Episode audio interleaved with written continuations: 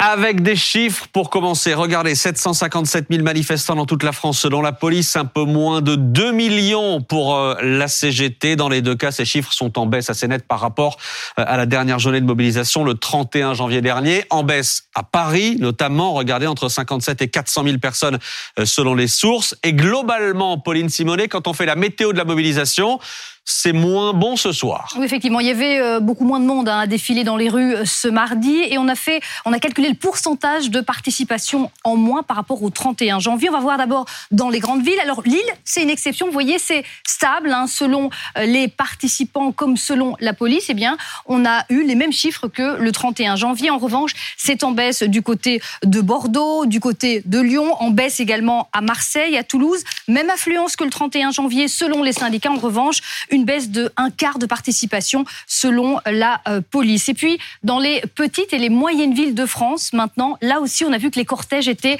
beaucoup moins fournis que le 31 janvier. Enfin, pas partout au Havre, vous allez le voir dans un instant. Au Havre, là, c'était la même affluence que le 31 janvier, que ce soit selon les manifestants ou selon la police. À Rennes, 28% de manifestants en moins euh, selon les policiers, 39% selon les syndicats. Clermont-Ferrand, même chose, c'est en forte baisse. Idem à Angoulême. Et puis à Béziers aussi, très forte, euh, moins de participation également. Vous voyez, à moins 75% de manifestants selon la police. Donc globalement, une participation effectivement en très nette baisse par rapport à la très forte journée de mobilisation du 31 janvier. Merci Pauline Simonet. Venez nous rejoindre. Pauline, bonsoir François Patria. Bonsoir. Merci d'être là, sénateur Renaissance de la Côte d'Or, président du groupe Rassemblement des démocrates progressistes et indépendants au Sénat et proche d'Emmanuel Macron, je peux dire ça comme ça? On peut dire ça comme Bon, ça. ça vous va? Qu'est-ce que vous ça- dites ce soir? Bonne nouvelle? Il y a Non, moins de monde dans les rues. je- J'ai dit ce soir, j'enregistre en effet qu'il y a une moindre participation, que néanmoins, dans la France périphérique, il y a toujours une, une participation importante. Je vous prends un exemple dans le département de la Côte d'Or, Hum. 1500 personnes à Montbard, c'est quand même beaucoup. Je prends un petit, une petite ville de 5000 habitants, mais c'est quand même beaucoup. Donc, euh, ce soir, surtout aucun triomphalisme, aucune conclusion à tirer sur, euh, immédiatement Hum. sur ce que va être le déroulé des jours à venir. Il y a cette semaine d'abord des vacances. Ensuite, il y aura une manifestation samedi où certaines personnes n'auront pas fait grève. Hum. Espérons le faire. Donc, soyons. Vous faites le SAV des syndicats. Vous donnez les mêmes arguments que les syndicats ce Non, soir. mais C'est curieux juste- quand même. ben non, mais je crois que c'est un effort de ma part de lucidité et d'honnêteté, Ouais. de dire euh, de triomphalisme ce soir de la part de la majorité serait à la fois excessif, Hum. inutile et contre-productif. Voilà ce que je pense. Moi, j'ai l'habitude de parler clair et parler sans langue de bois. Dire voilà, il y a moins de participation. Mon analyse à moi, c'est que je pense que même si les Français n'aiment pas cette réforme, Hum. même si elle est impopulaire, même si elle est difficile, Ça fait beaucoup. ils sont convaincus qu'au bout du compte, nous allons la faire passer. Donc le, le gouvernement la ferait passer. Donc ça réduit d'autant plus, j'allais dire, l'envie, contrairement à Ça ce veut dire quoi penser. C'est un baroud d'honneur finalement des Non. Français qui Non. savent qu'ils sont condamnés face à. Enfin, donc ça veut dire que ces manifestations ne serviraient à rien et que ça passera? J'ai pas été aussi brutal que ça. Je me dis- permets de je faire le sous-texte que tout je à fait. comprends. J'en- J'entends bien. Ce que, ce que je dis, c'est que les Français considèrent que malgré tout, malgré tout ce qu'on leur a dit, cette Mhm. réforme, elle n'est pas, euh, elle est nécessaire. Elle est nécessaire. Et que, contrairement, elle n'est pas aussi injuste qu'on le dit. Et que malgré tout, ils pensent que le gouvernement ne cédera pas. Je pense que le Ah, vous gouvernement ne cédera pas. Il a fait déjà n'est beaucoup pas aussi injuste plutôt que juste. Hein. Ouais. Il Non, mais- y a une petite évolution Non, de, je- de je- langage. Je pense que cette réforme est juste et je vous dis pourquoi. Je pense que quand on dit la réforme est injuste, est-ce que c'est injuste de travailler plus?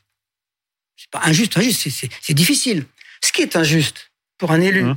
Ou pour quelqu'un qui est responsable, c'est de laisser à ses enfants ou à ses petits-enfants quelques dizaines de milliards de dettes supplémentaires et un système de retraite qui ne fonctionne pas. Ça, c'est injuste. Et c'est là qu'on l'injustice. Par contre, le reste, je pense qu'il y a eu beaucoup de mesures. Le gouvernement a fait beaucoup de pas. Il l'a fait avant de présenter le texte. Il a fait beaucoup avant. Il a négocié avant. On est passé de 65 à 64. On a pris en compte tout le stock des retraités, pas seulement le flux. On est allé sur les, sur les congés de, de- euh, de maternité. On est allé sur les aidants. On a fait beaucoup. On a, le gouvernement a encore cette semaine. 64 pour les ans, c'est 20, toujours là. 21 ans, Ça, ça bougera pas, on les a bien 20, compris. 21 ans, moi je, il faut que cette réforme ait un sens. Hum. Il faut qu'elle aboutisse à ce qu'on veut, c'est-à-dire à faire suffisamment d'économies et de recettes nécessaires pour que le système parce puisse qu'il fonctionner. faudrait, faudrait pas que vous vous retrouviez à la fin avec une réforme qui, euh, Qui coûte- ne qui coûte permet pas un rendement et Ouais. parce que c'est quand même à force de concessions, c'est ce qui est en train de se passer quand Non, même. parce que si, si jamais on reculait trop, s'insinuerait dans l'opinion l'idée que on a fait une, réforme à minima et qu'il faudrait en refaire une plus tôt, plus tard. Donc je ne crois pas. Pour tempérer un peu euh, votre optimisme et même euh, l'optimisme des chiffres, on est quand même, on est quand même à trois jours, troisième jour de grève, donc ça veut dire du salaire en moins pour les gens. Et on peut aussi regarder le verre de l'autre côté, c'est-à-dire que cette mobilisation d'aujourd'hui, elle est en baisse, mais elle est quand même encore assez massive, y compris, vous l'avez dit, dans Je les moyennes. Je. Et je pense que ce serait probablement une erreur de penser que euh, cette baisse est très significative d'une baisse de la mobilisation contre cette, euh, cette Et réforme. ça veut dire, pardon, ça veut dire ce que le, vrai test, ce sera samedi. Le vrai test, c'est samedi. Samedi, ce sera un vrai test, effectivement. Euh, il y aura un test. Je pense qu'il y aura une mobilisation importante aussi. Mhm. À la veille de la première mobilisation, j'avais dit sur cette antenne, je crois qu'on passerait le million, on l'a passé à l'époque. Ce qui est sous-estimé, moi j'entends ce que disent les gens. Ce que disent Et là, vous voyez quoi alors pour samedi?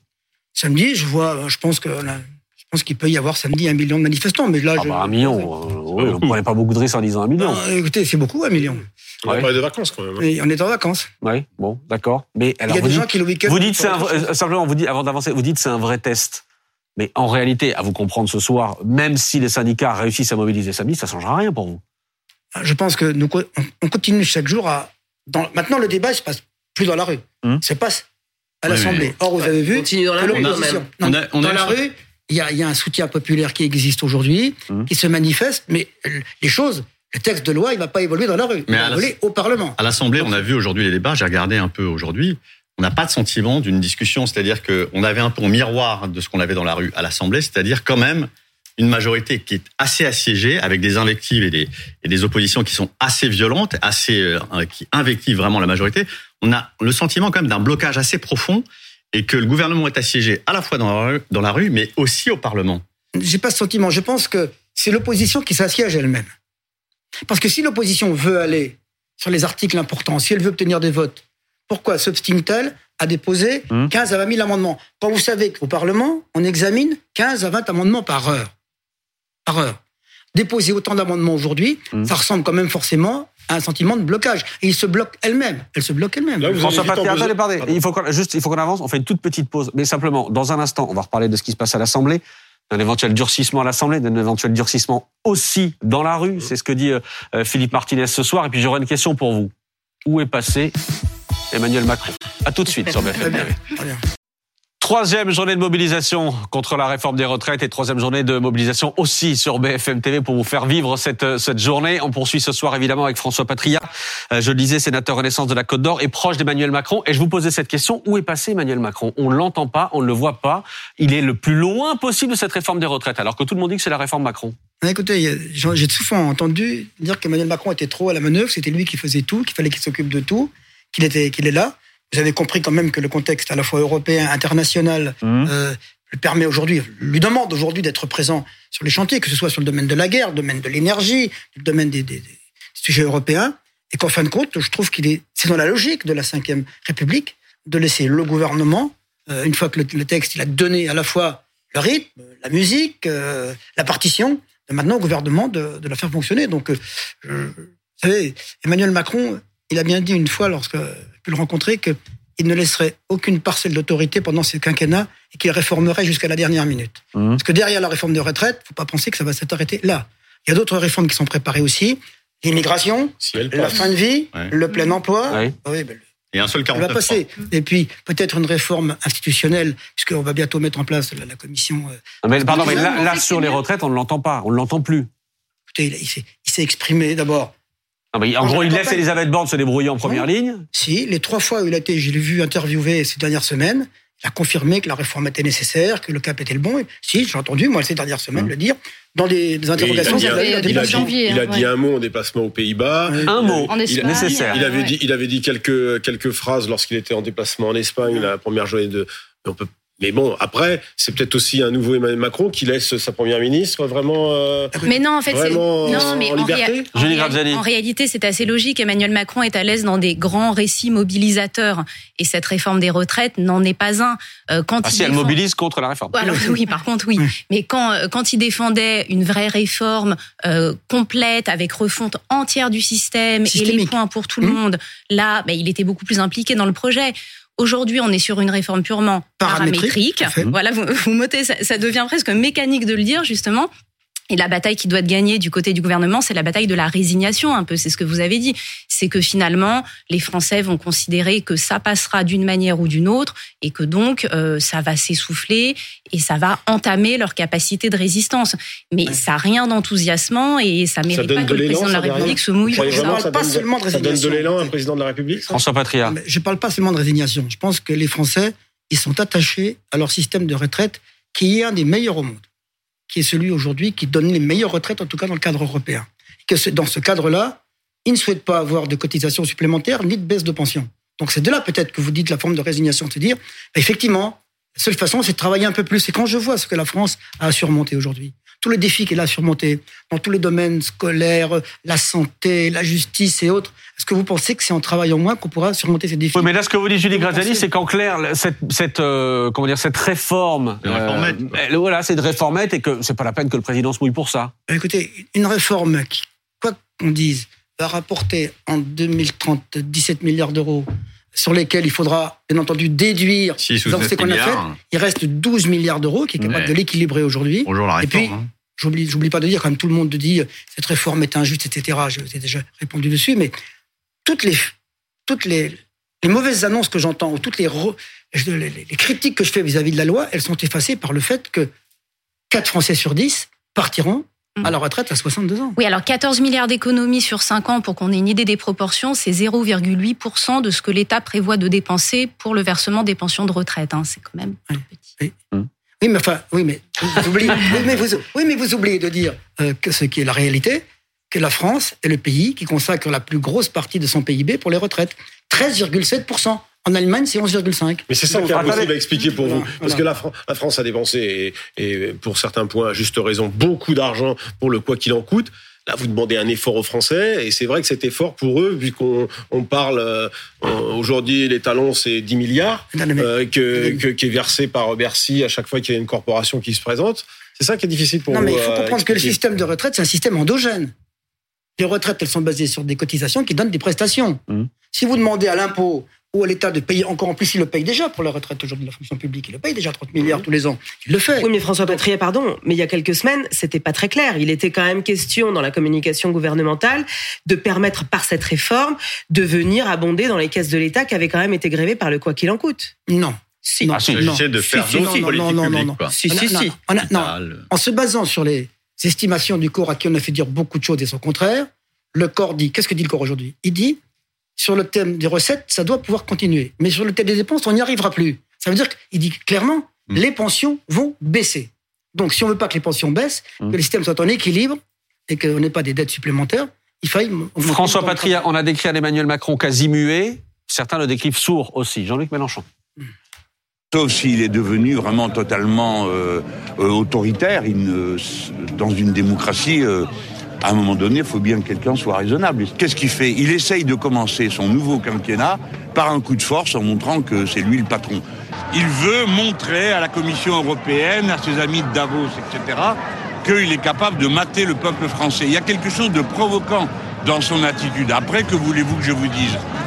Euh, une démocratie, c'est à la fois la démocratie parlementaire, la démocratie sociale. On n'est pas chez Poutine ici. Donc le président fait pas ce qu'il veut. Comment vous réagissez face à ce vocabulaire qui est employé par Jean-Luc Mélenchon et par d'autres du côté de la NUPES? On n'est pas chez Poutine. Euh, si Emmanuel Macron est devenu autoritaire, il y a de l'autoritarisme, ça c'est ce que disait Mathilde Panot. Comment vous réagissez face à ces mots-là qui laissent penser effectivement qu'Emmanuel Macron n'entend pas ce qui se passe dans la rue? Je suis un peu surpris de voir les amis de Poutine dire qu'on n'est pas chez Poutine. On fait ça, c'est une réflexion. Ça, c'est pour Jean-Luc Mélenchon. Personnellement, voilà. Entre autres, alors quand il dit euh, il est, il est autoritaire, non, il est pas autoritaire, il est responsable. Le président de la République, il a en charge les générations futures, Mmh. gérer la France. N'oubliez pas qu'avec ce gouvernement, nous avions ramené, le, on était sorti du déficit excessif. On est passé en dessous de 3%. Que le chômage aujourd'hui euh, est à 7%. Que dans le département où j'habite, on est au plein emploi, on est à moins de 5%. Là, des résultats économiques qui ont été entravés par les phénomènes que vous connaissez par ailleurs. Mais c'est la Je pense question que de- ce gouvernement. C'est la question de la légitimité. Alors C'est la question de la légitimité aujourd'hui- Jean-Luc Mélenchon. Aujourd'hui, d'abord, non seulement. L'illégitimité. Non seulement il est. L'illégitimité Non, mais Ce procès en de- légitimité, d'Emmanuel il a même été pas- posé avant. qui n'a Pas pas été élu, qui n'a pas de majorité absolue à l'Assemblée. C'est bien votre handicap aujourd'hui. Et donc la rue, plus une Assemblée où il n'y a pas de majorité absolue, Jean-Luc Mélenchon tire ce fil qu'il avait tiré au lendemain des élections législatives en disant que c'était une monarchie républicaine et que c'était le président le plus mal élu de la Ve République. C'est pas totalement faux. Ça parle à une partie de- des Français. Écoutez, moi je pense que depuis la première élection de 2017, euh, Jean-Luc Mélenchon pense que le président est illégitime. Moi je considère que c'est le président le plus jeune qui cette République, que c'est la première fois qu'un hors cohabitation, un président de la République est réélu. Si vous pensez que c'est illégitime, si vraiment il avait été aussi légitime que cela, tout le monde disait qu'on ne pouvait pas réussir. Ce, ce, ce, non, mais quand on parle d'autorité, quand il parle d'autoritarisme, euh, Jean-Luc Mélenchon et aussi beaucoup de Français, il parle aussi de la procédure exceptionnelle qui a été choisie euh, au Parlement, à l'Assemblée, Oui, euh, du mais- 47.1, qui permet d'accélérer les débats, éventuellement d'utiliser le 49.3. C'est ça aussi. Quand vous disiez que que l'opposition s'est piégée elle-même, euh, mais là aussi, il y a eu euh, des journées de débat qui ont été enlevées aussi. à Alors, cette je vous reprends tout de suite. Moi, j'ai souvenir d'une réunion avec le président où il y avait tous les cadres de la majorité, moi, j'étais de ceux qui voulaient aller beaucoup plus vite, qui voulaient que le texte de loi passe dans le cadre du PLFSS au mois d'octobre. Et c'est le président de la République qui a dit non, on va prendre le temps de la négociation. Et il a eu raison, parce qu'entre-temps, il y a beaucoup de choses qui ont avancé. Non, mais on n'en parle pas suffisamment. Je, re- je reproche On sait syndicats. vraiment qu'il a eu raison? Je, repro- je, je pense qu'il a eu raison, puisqu'entre-temps, les négociations qu'a menées Olivier Dussopt ont été fructueuses, elles ont été fécondes.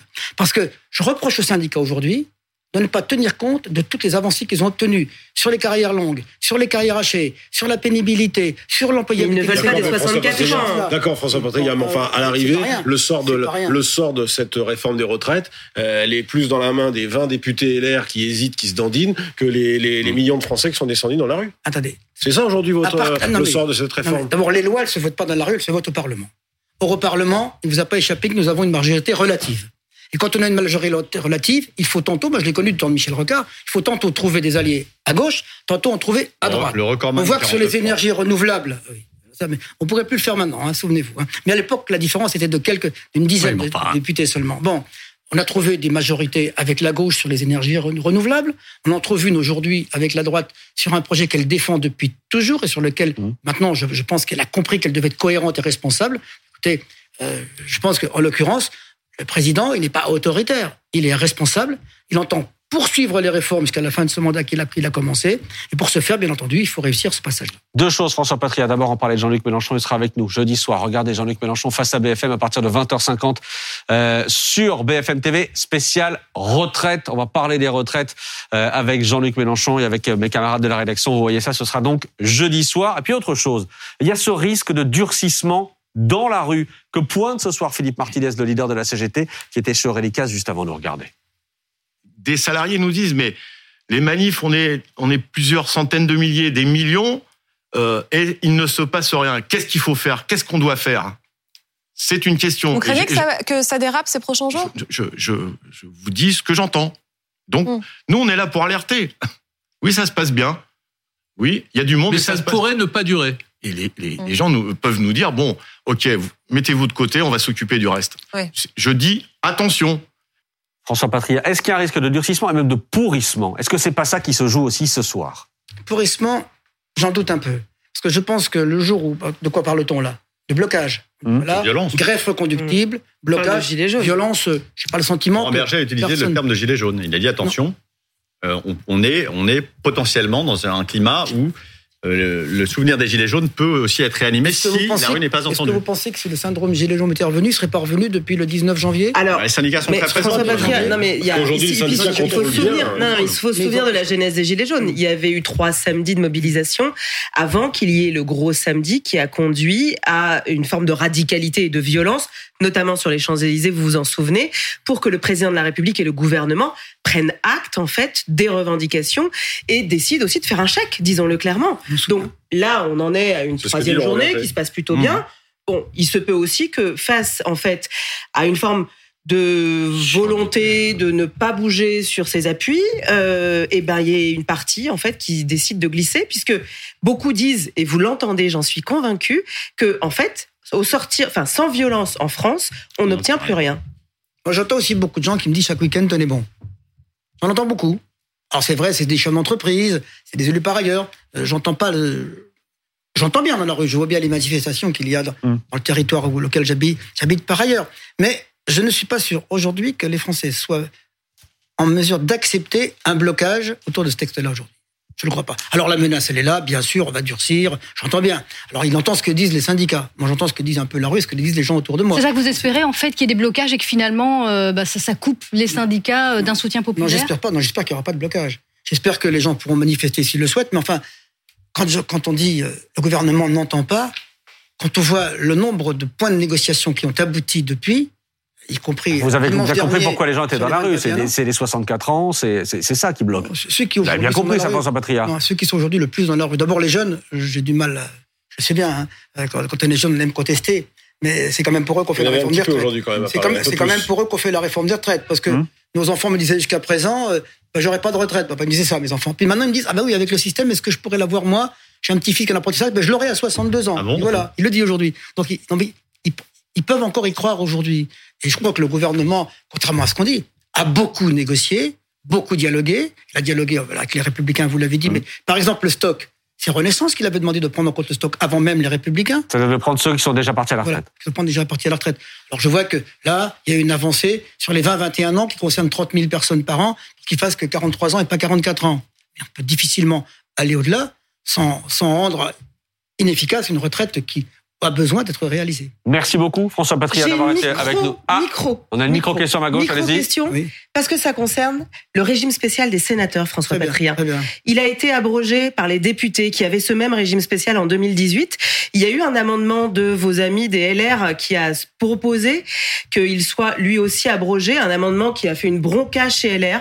Est-ce que vous appelez vos collègues de LR et même vous-même en fait à la responsabilité? Est-ce qu'il faut abroger le régime spécial des sénateurs? J'entends bien que le peuple français voudrait avoir des élus qui soient bénévoles, qui ne gagnent rien, qui ne touchent rien, etc. On parle de ne votre régime spécial, ne hein. on parle pas d'un salaire. attendez, hein. attendez, attendez. Moi, vous savez, je suis élu malheureusement depuis quelques décennies. Pourquoi malheureusement vois- vous l'avez voulu, on vous a pas forcé. Non mais, vous- attendez, non mais J'entends bien. Et quand je vois les régimes des parlementaires quand j'ai été élu, la première fois, euh, je vous dis pas quand, mais il y a longtemps, où on ne payait pas d'impôts, où il y avait des cumuls des indemnités, du cumul des fonctions, etc. Mhm. Et tout ce qui a été mis depuis, tout, tout ce qu'on a fait depuis pour faire en sorte de, de mettre fin à tout ce qui était les avantages des parlementaires. Donc eh l'Assemblée 30 qui a voté 30 l'abrogation, 30 attendez, c'est quoi finir. Oui. 30 ans après, aux yeux des Français, les élus sont toujours aussi pourris qu'avant. Mais n'empêche que ce, ce sujet Vous avez les mêmes arguments que les cheminots de la SNCF qui disent aujourd'hui euh, les Français non, pensent toujours qu'on est des privilégiés. non, En fait, non, vous êtes non, comme les cheminots de la SNCF. Non. Vous défendez vos avantages à alors, qui Je vous dis, non, mais puisque le sujet de la réforme des retraites, il a été abordé aujourd'hui même dans un repas avec le président du SEDA et tous les présidents de groupe. Je pense que la réflexion s'engagera, que tôt ou tard, on sera amené à ce que les choses se, se fassent dans le système général par ailleurs. Ah. Mais ne confondez, ne, ne confondez- Oui, sa- sachant que, pardon, hein, pardon, les députés sont revenus, euh, au ré- enfin, sont, sont désormais au régime Oui. de la fonction publique. Eh Ils sont pas non plus, Non. voilà, Oui. enfin, on les a pas dénaturés. Attendez, Je euh. vous rappelle quand même que parlementaire, c'est pas un métier. C'est pas un métier. Et qu'il m'est arrivé deux fois dans ma vie d'être battu et d'être battu et de n'avoir pas droit ni au chômage, ni au RMI et d'avoir conduit. Donc c'est pas le même métier. C'est pas, c'est pas un métier parlementaire. C'est une fonction qui forcément peut s'arrêter à tout instant sans garantie aucune. Mais pendant que vous êtes en fonction, vous cotisez et vous avez droit à la fin à une retraite qui est plus avantageuse Vous que. voulez que je vous dise pour qui me concerne? Allez-y. Ça fait 9 ans Hum. que je cotise 500 euros par mois sans retour de, de, de, de- prestations. Mais parce que vous, bah n'avez le pas pris votre retraite. Non, Ah bah parce, voilà. que voilà, Vous parce que ben, je vous le dis comme tel. Voilà. Donc bah, vous me demandez si je cotise. Oui, je cotise. Bah oui. Et pour le régime. Quand vous mais- partirez à la retraite, vous partirez à des conditions qui sont plus avantageuses que la plupart d'entre nous. À quel âge vous allez partir, Monsieur Patria, du coup voilà. Vous êtes fixé une limite Dieu seul le sait. Bon, merci François Patria d'avoir été euh, avec nous. Euh, ce soir, Pauline, on retourne dans les manifs parce que vous avez scruté cet après-midi ce qui se disait et ce qui s'écrivait sur les pancartes. Oui, effectivement, et on se demandait où est passé Emmanuel Macron. Et en fait, il était quand même sur quelques-unes Ah. des pancartes des euh, manifestants. Alors, je vous montre pas les pancartes les plus méchantes. Regardez, elle est mignonne celle-ci. hein. Macron, je te déteste de tout mon cœur. Il y a aussi cette autre pancarte. hein. Monsieur Macron, vous n'êtes ni un choix de cœur, ni un choix de raison. On, va la voir dans un instant. Donc, euh, ça, c'est évidemment une allusion euh, au fait qu'on n'a pas forcément voté avec le cœur Mhm. pour Emmanuel Macron, puisque pour faire barrage au Rassemblement national. Mais en fait, c'est plutôt la première ministre ou le nom de la première ministre qui a beaucoup plus inspiré euh, les manifestants euh, euh, aujourd'hui. hein. Vous le voyez, référence au, au 49.3, 49 300 bornes pour aller jusqu'à la retraite à 64 ans. Bordel, ils sont bornés. Ou encore, là, c'est une allusion évidemment à Born to be Alive, euh, le tube de Born Patrick Hernandez. Born to be à la retraite. Et puis, il y a ce slogan euh, qui a fait mouche de Fabien Roussel, le patron des communistes, hein, qui est la retraite avant la retraite. C'est peut-être l'un des slogans qu'on a retrouvé le plus dans euh, les manifestations, dans tous les cortèges euh, aujourd'hui. Évidemment, il y avait beaucoup de pancartes avec ce même thème, l'âge, la vieillesse, euh, la mort. On veut la retraite, pas la traite. On est maltraité on sera mal retraité ou encore repousser l'âge légal avant l'âge létal. Et puis, alors là, euh, il y a un jeu de mots que, que j'ai beaucoup aimé. C'est peut-être la palme du meilleur jeu de mots. C'est celle-ci. Mais nous, 64, on te met 60. Ah. Voilà. Euh, je l'aime beaucoup, celle-ci, c'est ma préférée. Puis on va terminer peut-être avec un petit peu de musique. Euh, Allez-y. Toujours évidemment bien. Hein, les manifestations, hein, des chansons euh, détournées. Là, Yves Montand aurait peut-être pas renié celle-ci, à bicyclette, à la retraite. Quand on pouvait, pendant malin, partir à l'âge de 60 ans, à la retraite. À la retraite. Bonsoir Bertrand Dumont. Bonsoir. Merci d'être avec nous. Vous êtes co-secrétaire de Solidaire RATP. On va parler de la suite avec vous. La suite, c'est le 11, euh, évidemment, samedi, quatrième journée de mobilisation. Mais la suite, mais quelle suite? Philippe Martinez euh, fait à nouveau planer la menace de grève plus dure, c'est ce qu'il dit. Mais tout le monde n'est pas forcément sur cette longueur d'onde. Vous, où vous situez vous à Solidaire? Du côté de la CGT, vous dites que les manifs d'aujourd'hui, ça ne suffit pas? Alors nous, on dit pas ça. Hein. Euh, déjà, pour l'instant, il y a, y a il y a quelque chose qui permet de mettre des millions de gens dans la rue à chaque manifestation, c'est Mmh. l'intersyndical. C'est justement cette unité qu'on n'avait pas vue depuis tant d'années euh, qui permet de mettre 2 millions, 3 millions de gens dans les rues à chaque fois qu'on fait une manif. Euh, après, évidemment, euh, comme d'habitude, euh, c'est le gouvernement qui a les cartes en main Mmh. et que s'il lâche pas, évidemment que euh, peut-être que des manifs de 2 millions, 3 millions, s'ils continuent euh, à faire la sourde oreille, il faudra évidemment sûrement passer l'étape supérieure, c'est-à-dire euh, aller sur le blocage de l'économie, évidemment. Et grève reconductible. Ah bah c'est une grève reconductible dans des secteurs bloquants si c'est possible. Évidemment, tout ça se fait pas. euh, c'est pas aussi facilement dans une conjoncture où on a un taux d'inflation aussi qui est très compliqué, mais on sent quand même une grosse détermination euh, dans pas mal de secteurs, y compris dans le privé, contrairement à ce que je peux entendre. Le cortège de la CFDT, Mmh. qui est quand même très implanté dans le privé et assez peu quand même dans la fonction publique, était encore assez important aujourd'hui. Julie Graziani. Alors justement, comment vous voyez l'organisation des prochaines journées de mobilisation? Parce que ou vous continuez à les appeler en semaine, comme ça s'est fait jusqu'à présent, ou on passe sur le samedi. Il y a des avantages et des inconvénients dans chaque formule. En semaine, ça bloque davantage l'activité économique, mais c'est un peu toujours les mêmes catégories de salariés qui peuvent venir manifester. Et il y a beaucoup moins de salariés du privé, et donc on mesure assez mal le degré d'adhésion à votre mouvement de la société civile ou de la société privée, alors même qu'on sait que euh, les sondages euh, donnent plutôt une très importante, euh, enfin très important refus de l'ensemble de la population française. Si on passe sur le samedi, en revanche, vous bloquez moins l'activité économique, mais vous pouvez sans doute vous prévaloir d'une base beaucoup plus large euh, en, en refus de, de cette réforme des Choisis retraites. ton camp, camarade. Bah, je, pour le coup, je, je vais dire, euh, je suis pas sûr qu'on va choisir, non. Les deux, vous pouvez Je- répondre les ouais, deux. Oui, c'est ça. Je pense que euh, ça- il y aura pas des manifs tous les samedis, euh, et il y aura peut-être pas des manifs toutes les semaines. Bah, la preuve, il y en a une samedi. Je, je pense que ça sera un mix des deux. La vraie question, c'est de savoir est-ce qu'on, euh, et ça, c'est l'intersyndicale de ce soir et euh, de euh, samedi soir, qui décidera effectivement de la stratégie à suivre euh, ensuite euh, collectivement. Mais euh, l'idée, c'est ça. C'est est-ce qu'on attend un peu pour Est-ce repréparer Est-ce un gros coup de force. Est-ce que les salariés des, des- des raffineries, les salariés de toutes ces entreprises suivront ou pas Parce que c'est aussi des sacrifices pour eux. Euh, Ça, écoutez, euh, effectivement, et ça, et ça Philippe nous, aussi ça n'avait pas l'air totalement définitif là-dessus. Il avait l'air de dire que c'était pas si simple que ça de convaincre les salariés de ces secteurs-là de se mettre en grève reconductible. Moi, je suis à la RATP. euh, clairement, pour le moment, on n'est pas dans euh, la dynamique de 2019. Mais on le sent bien, je veux dire. Moi, je- Ah, vous le sentez, ça Ouais. Mais évidemment, vous on le le dites. sent. Mais oui, mais, mais Pourquoi, quoi, pourquoi- le taux de grève bon, Ouais. Aujourd'hui, le taux de grévistes est plus faible que Hum. le 31, lui, qui était déjà plus faible que le 19. Comment vous l'expliquez par rapport à 2019, où il y a eu un record de, de journées de grève? 2019, c'était c'était autre chose. C'était la fin euh, du régime par répartition. C'était chez, chez nous, par exemple, et, enfin, et dans gros secteurs comme l'éducation nationale ou à la SNCF ou dans d'autres, euh, c'était euh, il y avait un, un symbolique et le, le truc de trop. Là, il y a d'autres. On n'est plus du tout en 2019. Il y a, il y a l'inflation aussi qui est passée par là. Mais non, mais nous, on n'a aucun tabou à le dire. hein. Ouais, ouais. Euh, comme on a aucun C'est plus tabou difficile à de dire faire grève, de, de se priver d'une c'est journée un de peu salaire. plus difficile. Là, pour le coup, sur cette fois-ci, euh, on pense qu'il y a certains salariés qui ont fait le choix, puisque là, le samedi était déjà annoncé avant, de se dire Mm. bon bah là, celle-là, je la fais pas. J'ai déjà deux jours de grève déjà, hein, donc Mm. peut-être 200 balles, on va dire en moyenne euh, sur la feuille de paye à la fin du mois. Peut-être que là, je vais faire samedi. Euh, Et dans les voilà. raffineries, il y a déjà eu euh, Ouais. trois semaines de grève. Voilà, la euh, à SNCF, euh, on sait qu'ils vont aussi essayer d'embrayer, euh, euh, d'embrayer demain. Donc, donc tout ça, voilà, c'est un- effectivement un peu individuel. Bon, ce qu'on sait, et ce que la majorité des Français ils ont compris quand même, c'est qu'ils veulent pas bosser jusqu'à 64 ans et qu'à un moment il va falloir taper fort de toute manière. Mais Bertrand Dumont, il y a peut-être aussi, aussi autre chose. Euh, est-ce que vous êtes prêt à faire grève pour les autres, d'une certaine manière? Est-ce que vous n'êtes pas, je vais mettre des guillemets, Mm. est-ce que vous n'êtes pas fait avoir lors de précédentes mobilisations où vous êtes allé en première ligne, à la RATP, à la SNCF, etc. Vous avez fait grève, vous avez bloqué, et derrière, ça suivait pas forcément. Est-ce que cette crainte-là, elle existe aujourd'hui parmi vos troupes? Non, mais c'est des choses qu'on a entendues en 2019. Euh, Ils sont où les autres secteurs? Euh, Évidemment. Bon, euh, sauf que à la finale, ça a été très dur. Hein, deux mois et demi de grève. Je sais pas si vous vous rendez compte, mais et là, c'est pas étalé sur un an. Enfin, hein, on les a payés à la fin du mois avec des, des feuilles de paie. Je sais pas si vous vous rappelez, mais en négatif. Parce qu'avec les cotisations et tout ça, on se retrouvait avec des feuilles de paie à moins 200 balles ou moins 300 balles. Euh, et ça, c'était pas si vieux. Donc effectivement, on a encore ça en tête. Et euh, j'allais dire, euh, ça a été un peu douloureux, mais, mais moins douloureux que si on avait perdu. Parce qu'à la finale, on a quand même gagné. Alors effectivement, aujourd'hui, on regarde un peu aussi les autres secteurs. On ne sera pas la locomotive. La SNCF, visiblement, peut-être pas non plus. Mais on sent bien qu'il y a d'autres secteurs aussi où ça bouge, où il peut se passer des choses. Vous savez, moi, en Lesquels 95, j'étais Lesquels RATP, j'avais un an de boîte. En 95, on partait pour faire une journée de grève. On a fait trois semaines. Et on a gagné. Enfin, en tout cas, sur une partie de la loi. Mais si la loi est- Juppé, il a remis, remis une partie euh, si de, la loi de sa loi dans le tiroir. Si la loi est votée euh, au bout de on le- 50 jours, qu'est-ce que vous faites?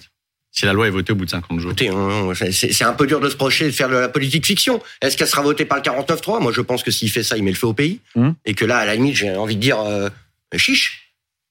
Est-ce que ça, c'est la première que- hypothèse. La deuxième hypothèse, c'est qu'Emmanuel Macron et son gouvernement trouvent une majorité avec les Républicains. Qu'est-ce que vous Oui, bah effectivement, la droite macroniste avec la droite républicaine, aucun problème de toute manière. Mais à un moment donné, la rue aura son mot à dire aussi. On voit les sondages d'opinion, on voit le million de gens en manifestation tous les jours.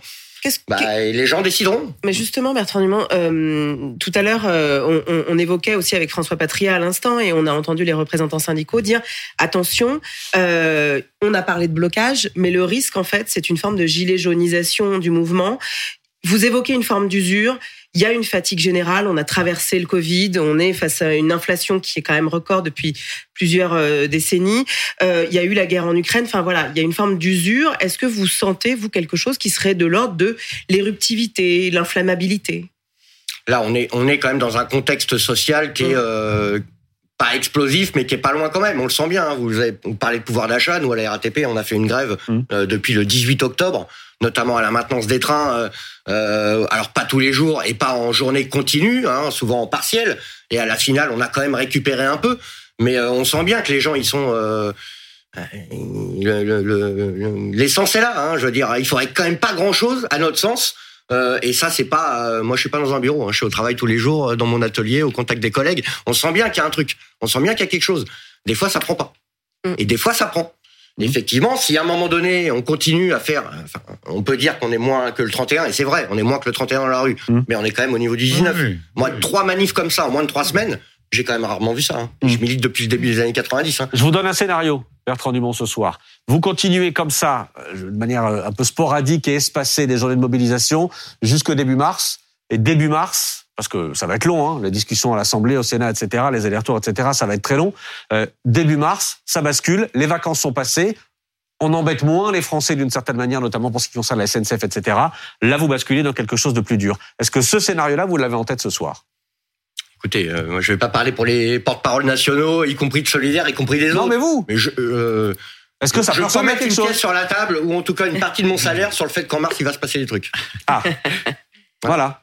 Et je dévoile aucun secret des dieux en disant ça. Il se passera peut-être des choses avant, mais je voilà, je pense qu'après les vacances, euh, on va en reparler très. Rendez-vous après les vacances. Il peut aussi y avoir une forme de découragement plus insidieuse si euh, le gouvernement modifie beaucoup le texte. Je prends un peu l'exemple de ce qui s'est passé dimanche avec une avancée, mais où on a compris qu'en fait c'était très compliqué d'avoir cinq trimestres de 20 à 21 ans. Donc quelque chose où finalement ça devienne tellement complexe euh, que les gens se disent ou on n'y comprend plus rien et on arrête de s'y intéresser, ou au contraire que ça puisse exaspérer davantage. Euh, Comment vous voyez cet esprit de finesse du gouvernement un peu qui, qui lâche des choses qu'on ne sait pas bien toujours interpréter et qui, qui peuvent nous faire dire euh, ça me donne mal à la tête. Moi, pour l'instant, nous, ce qu'on voit, c'est que, euh, et je pense que les Françaises et les Français, ils ont raison, ils voient les 64 ans. Tout l'enfumage autour de euh, l'égalité salariale femmes-hommes. Non, mais ça fait 30 ans qu'on la revendique, l'égalité salariale femmes-hommes, on en est encore là. Je veux dire, euh, on nous fait des promesses, bah, sauf que si le dossier avait été bossé correctement, ils auraient déjà des vraies avancées sur la table. Euh, euh, la pénibilité, il vient de retirer six critères de pénibilité. Enfin, moi, je suis dans un atelier, euh, je bosse en travail posté avec des outils vibratoires. Il vient d'enlever le critère des outils vibratoires. Il y a, il y a, il y a, quelques mois à peine. Je veux dire, on voit bien que rien n'a été préparé. On se demande s'il n'a pas écrit sur un coin de table. Euh, et les Français, moi, j'ai pas l'impression, ils se laissent pas avoir par tout ça. Euh, l'histoire de, de- de- du taux d'employabilité des seniors. Je pense que la Combien d'années quand même. Mhm. Majoritairement, ils sont quand même. Il y a une forme de résignation aussi dans l'opinion, c'est-à-dire qu'ils soutiennent ce mouvement de grève et, et personne n'a envie de travailler plus longtemps. Et ils, ils perçoivent bien qu'on leur demande des sacrifices, même si c'est pas ce qui a été vendu au début. Mais en fait, une réforme des retraites, c'est plus dur et c'est des sacrifices. Et en même temps, ils sont aussi un peu résignés, c'est-à-dire qu'ils pensent, euh, dans leur grande majorité, bah, que la loi va passer et puis qu'elle s'appliquera et que. Non, mais euh, ça, c'est des en 2010. Oui, ah, mais, c'est- mais ça, c'est des choses Ouais. qu'on rencontre, vous des avez raison, qui hein, dans, dans chaque mobilisation. Alors, en 2019, c'est vrai que la dynamique était peut-être un peu différente, mais évidemment qu'on vit ça aussi, nous, quand on va au contact des, ca- des camarades, des copains, des collègues, pour leur dire faut se mobiliser, il faut se battre. Euh, ah ouais, mais euh, bah oui, parce que effectivement, l'ego de Macron, euh, Mmh. le fait qu'il en fasse une question personnelle, tout le monde a un peu ça quand même en tête. Et qu'il y a déjà Hein, une, c'est le début de son il y a déjà une réforme qu'il a que celle de mettre côté. 2019-2020 est déjà passée à la trappe, qu'il a plein d'autres trucs à faire passer derrière, mais ça on le sait aussi, hein, parce qu'on sait que si on gagne là, Mhm. euh, on, est, on est un peu tranquille derrière, mais on sait que si on perd, on sait très bien, hein, la loi immigration et toutes les autres lois qui nous préparent, alors qu'il a déjà passé la sécu et tout ça, je veux dire, on sait qu'on va manger grave euh, si jamais on perd là. Et donc là, là on en fait... euh, Enfin, c'est- le combat. Je, je, on, ça sera pas le dernier combat. Il y en aura toujours, toujours d'autres derrière. À chaque fois, on dit c'est le dernier, et puis il y en a toujours derrière. Mais on sait que voilà, c'est un truc très important. Après, sur le défaitisme, euh, bah, finalement, un peu quand même, mais pas tant que ça. On sent aussi beaucoup de détermination. Il y a quand même une curiosité, ce sera ma dernière question, il y a quand même une curiosité, c'est que euh, dans cette euh, réforme des retraites, on s'attaque, le gouvernement s'attaque euh, à votre régime spécial euh, du côté de la RATP. Euh, on pouvait imaginer que ce serait immédiatement irruptif à la RATP, que vous leviez comme un seul homme et que tout le monde se mette en grève. Vous nous dites ce soir, c'est pas le cas. Alors, c'est pas le cas. bah, C'est simple, hein, mais on l'avait déjà expliqué un peu en 2019. hein. Il y a déjà pratiquement 60% de la RATP qui n'a plus de régime spécial. C'est vrai. Voilà. Donc ça, c'est le premier élément. Et le deuxième élément, c'est que, sauf si on n'a pas tout compris dans la loi, euh, c'est la clause du grand-père. C'est-à-dire qu'aujourd'hui, En gros, vous ne serez pas concernés, ce sont les nouveaux entrants qui seront Bah oui. concernés. Alors ça veut pas dire qu'effectivement il n'y a pas des agents RATP euh, qui se battent aussi Mmh. pour ça, Hein, parce que euh, en 2019 on se battait pour nos mots, mais et donc on continue à le faire évidemment.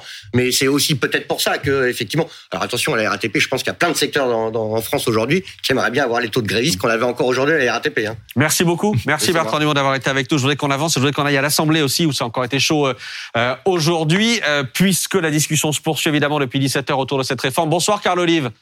Bonsoir, messieurs, dames. Merci à vous d'être euh, avec nous ce soir. Avant de parler de ce qui se passe à l'Assemblée, ça a encore été très chahuté ces derniers instants encore, on va en parler. Euh, moins de grévistes dans la rue, moins de manifestants, ça veut dire moins de stress pour vous ce soir?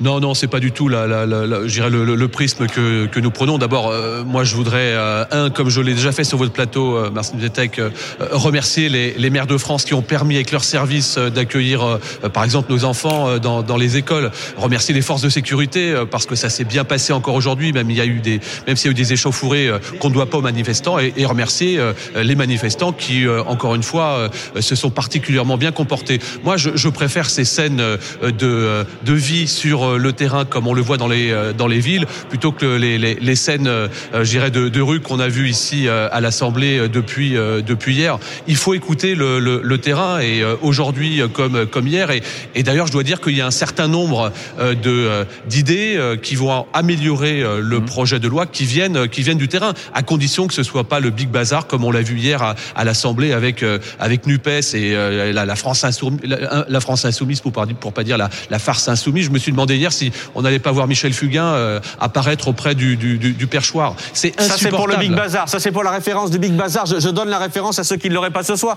Euh, simplement, Carl Olive, une chose. On va voir une scène euh, qui résume peut-être en partie euh, l'ambiance d'aujourd'hui et de, de cet après-midi notamment. Euh, le député de la France Insoumise, Louis Boyard, qui accuse Gérald Darmanin de vouloir mater, euh, entre guillemets, euh, les lycéens qui auraient voulu se, se mobiliser euh, aujourd'hui. Euh, Il y a eu quelques échauffourées du côté du lycée Racine à Paris notamment. Louis Boyard, puis réponse de Gérald Darmanin et on en parle juste après. Vous écrasez les lycéens sous la pression de Parcoursup. Vous les condamnez par votre inaction climatique. Vous les noyez dans les chômages et le bas salaire. Vous pensiez qu'ils allaient se laisser faire? Non. Et vous venez d'admettre à demi-mot que vous alliez continuer de les réprimer. Vous les réprimez, nous les soutenons. Étudiants, bloquez toutes les universités du pays. On avait bien compris le principe général de votre question qui n'était euh, ni euh, finalement euh, sur les étudiants, sur les jeunes, mais qui vous permettait d'avoir sans doute pour vos réseaux sociaux les 15 secondes que dit Harold évoquées pour chacun d'entre nous, c'est-à-dire un petit moment de reconnaissance. Oui, monsieur le député, vous, vous êtes la caricature de ce que j'essaie dénoncer dans le Parisien, c'est la bordélisation du pays. La bordélisation euh, du pays et peut-être aussi, Carl Olive, on en parlait tout à l'heure, le pourrissement d'une certaine manière. À ne pas entendre la rue, euh, ça peut encore plus tendre la situation. Non, mais il y a, y a, un paradoxe. D'ailleurs, on le voit dans le, le, les images que vous venez de, de, de montrer, euh, cher monsieur. C'est le paradoxe entre euh, la Nupes euh, qui vient euh, demander en long, en large, en travers d'écouter, euh, d'améliorer effectivement un certain nombre de choses, et qui, dans le même temps, euh, hier, va proposer une motion de rejet, et qui aujourd'hui, à moins de 24 heures plus tard, va demander une commission spéciale. Et on va perdre une heure sur la commission spéciale qui va être évidemment rejetée. C'est ça la Nupes. Et moi, où je suis vraiment, euh, vraiment en porte-à-faux, et Dieu sait si cette majorité relative qui va chercher des, euh, des consensus sans tomber dans la, dans la compromission, ce que nous essayons de faire, ce qui va se passer sur les bancs de l'Assemblée, euh, que deviennent le, le, PS, que deviennent les, les, les, les, communistes? Eh bien, ils, ils partent avec l'eau du bain, avec la NUPES et, et la France insoumise. Et c'est bien dommage. C'est bien dommage parce que et le Parti socialiste et les communistes, Dieu sait s'ils ont écrit l'histoire en lettres majuscules dans, dans l'histoire de notre, de notre pays. On assiste à ça depuis hier. Et encore une fois, euh, je, le disais il y a, il y a, quelques temps, franchement, euh, parfois on se demande euh, s'il faut pas se pincer, si c'est pas euh, Interville. Et on est dans un monde parallèle. Et, on parle encore une fois de, de blocage, d'obstruction. Enfin, c'est quand même terrible. Vous voyez, à l'heure où je vous parle, je regardais tout à l'heure, Monsieur Zvetek, 27 amendements identiques portés par Parti socialiste depuis une heure, 27 amendements identiques hein, sur la fin des régimes spéciaux et 12 de la part de Nupes. Ça veut dire que depuis une heure et quart, on n'a pas avancé. il reste des des, milliers euh, d'amendements et on va encore avoir des leçons de morale euh, de la part de la part de. Je veux pas. Carl Olive, c'est un grand classique de ce genre de réforme. Très oui, alors, grand classique. Et alors Et alors Et alors? C'est pas parce que c'est un grand classique, c'est pas parce qu'il y a toujours eu de l'animation, de, de l'animosité sur les bancs qu'il faut que ça continue. Enfin, c'est, on, on, est sur une représentation nationale. Il faut se pincer. Être député de la, de, de la nation, ça oblige. Ça oblige de montrer entre guillemets un exemple. On peut ne pas être d'accord, mais encore une fois, on n'est pas au cirque ici. C'est pas la fête à neuneux. Il faut faire avancer ce pays. Et c'est important de faire avancer le, le pays. Et c'est ce qui va se passer pendant euh, des jours et des jours euh, ici, avec près de 70 heures, euh, je, je, dirais, de, de débats sur les bancs qui peuvent être passionnés. Mais il y a, il y a des limites à cette, à cette situation. Sinon, on s'en sortira pas. Et je veux pas mésestimer non plus, je ne veux pas mésestimer non plus la majorité silencieuse de ce pays. On, on passe beaucoup de temps aussi sur le terrain. Sur le terrain, qu'est-ce qu'on entend? Eh bien, effectivement, peut-être qu'il faudra travailler plus longtemps. D'ailleurs, c'est ce qui se passe dans l'ensemble des pays européens. À une condition, je vous c'est ait de la justice et de la justesse sociale. Carole Olive, on a une image en direct d'Adrien Quatennens qui s'exprime, euh, le député euh, suspendu du groupe euh, du groupe LFI. on a Adrien Quatennens, mais je voudrais qu'on voit la séquence qui s'est produite il y a quelques minutes à l'Assemblée, où pour la première fois depuis son retour à l'Assemblée, Adrien Quatennens a tenté de poser une question. Les députés Renaissance ont immédiatement réagi, très bruyamment. On regarde la séquence. Madame la députée, je vais appeler le dernier, le dernier amendement de cette série qui est présenté par Monsieur Katnins. Merci, Monsieur le Président.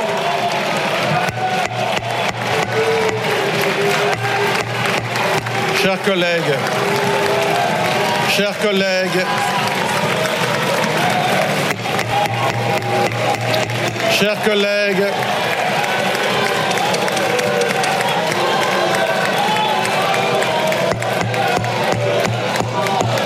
Chers collègues, j'ai un rappel au règlement. Chers collègues. Carl Olive, elle est où la bordélisation? Bah, et, non mais c'est l'hôpital qui se fout de la charité, excusez-moi. Enfin, euh, Nupes qui vient applaudir euh, un de leurs collègues qu'ils ont euh, qu'ils ont euh, qu'ils ont viré, qu'ils ont mis en sommeil depuis euh, depuis quelques semaines. Mais franchement, il faut se il faut se pincer. On peut pas faire comme si c'était rien passé. Euh, encore une fois, donc il faut arrêter. C'est systématiquement cela depuis deux jours. Et ça va, on le sait, ça va durer comme cela. Pour autant, faut qu'on soit responsable. On a une réforme qui est une réforme courageuse, qui est basée sur deux piliers la solidarité et le travail, parce que la ah, France n'est pas un petit village vous gaulois. posez une question sur Est-ce que vous dites ce soir, Adrien Quatennens n'a pas le droit, n'a plus le droit de prendre la parole monsieur, euh, dans l'hémicycle? Moi, je, je, vous, je, vous, dis simplement qu'on n'est pas un tribunal euh, ni populaire ni médiatique. Il y a un tribunal judiciaire. Chacun prend ses responsabilités. Je suis désolé, il faut que je vous laisse parce que chaque voix compte et on va être en scrutin public euh, maintenant. Merci le, beaucoup. Le, le, scrutin se poursuit. Merci Carl d'avoir été en direct avec nous ce soir.